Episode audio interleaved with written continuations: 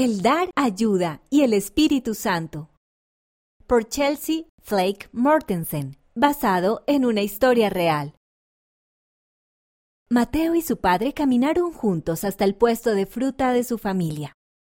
Lo seguía el perro de Mateo, Zeus. ¿Le preguntaste al obispo en cuanto a mi bautismo? Preguntó Mateo. Ya tenía ocho años, pero aún no había sido bautizado debido a la pandemia. El obispo señaló que no podrá ser bautizado este mes, quizás el mes que viene, dijo el papá. Está bien. Mateo frunció el ceño. En el fondo deseaba ser bautizado y recibir el don del Espíritu Santo, pero parecía que no iba a suceder nunca.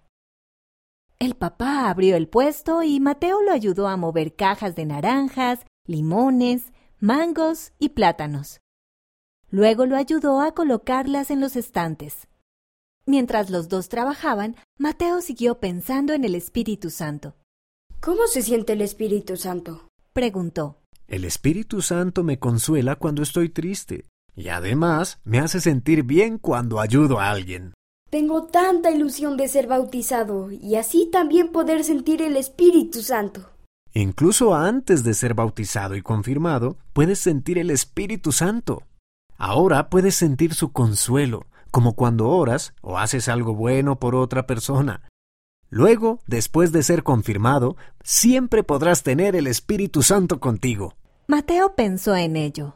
¿Había sentido el Espíritu Santo antes? En poco tiempo, descargaron todas las cajas.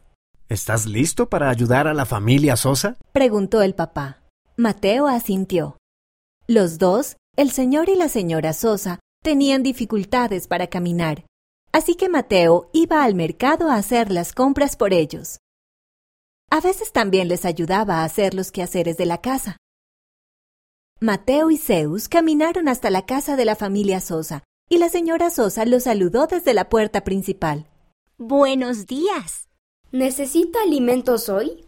preguntó Mateo. Sí, me hacen falta pan, papas y carne. La señora Sosa contó algunas monedas. Yo creo que es suficiente. Mateo tomó el dinero y vio una bolsa de basura junto a la puerta. ¿Puedo tirarla? Sí, gracias, dijo la señora Sosa. Después de sacar la basura, Mateo compró los alimentos. Pensó en todas las cosas que hizo esa mañana. Ayudó a su papá en el puesto de fruta y ayudó a la familia Sosa a comprar comida. Y tuvo un buen sentimiento en su interior. Estaba sintiendo el Espíritu Santo, tal como le dijo su papá. Mateo esperaba no tener que esperar mucho para bautizarse. Quería tener el Espíritu Santo con él todo el tiempo. Esta historia tuvo lugar en Uruguay.